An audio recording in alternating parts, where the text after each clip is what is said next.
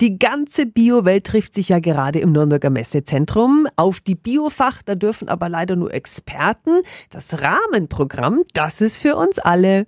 Radio F. Jetzt Steffis Tipps. 365 Dinge, die Sie in Franken erlebt oder gemacht haben müssen. Ja, gehen Sie mal zum Saatgutfestival auf AEG. Guten Morgen an Sabine Ratzel, die Mitorganisatorin. Guten Morgen. Auf was dürfen wir uns denn übermorgen freuen? Das Saatgutfestival bietet zum einen natürlich Saatgut, wie der Name schon sagt, aber hinter diesem Saatgut stehen natürlich ganz viele Menschen, die sich da für nachhaltige Ernährung engagieren und darüber hinaus gibt es auch Wein, Saft, Honig und viele verschiedene andere Produkte, die dort von den Ausstellerinnen angeboten werden. Ja, ja, und ich liebe einfach meinen Garten, aber Expertin bin ich wahrlich nicht. Ist das Festival dann trotzdem was für mich?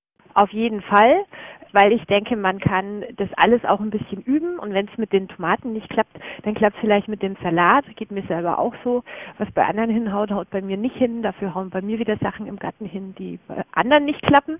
Ähm, ich glaube, da darf man sich nicht so entmutigen lassen. Ja, das fühle ich total. Also ich zum Beispiel, ich kann nur Tomaten und sonst nichts anderes. Vielen Dank an Sabine Ratzel von Blue Pingo.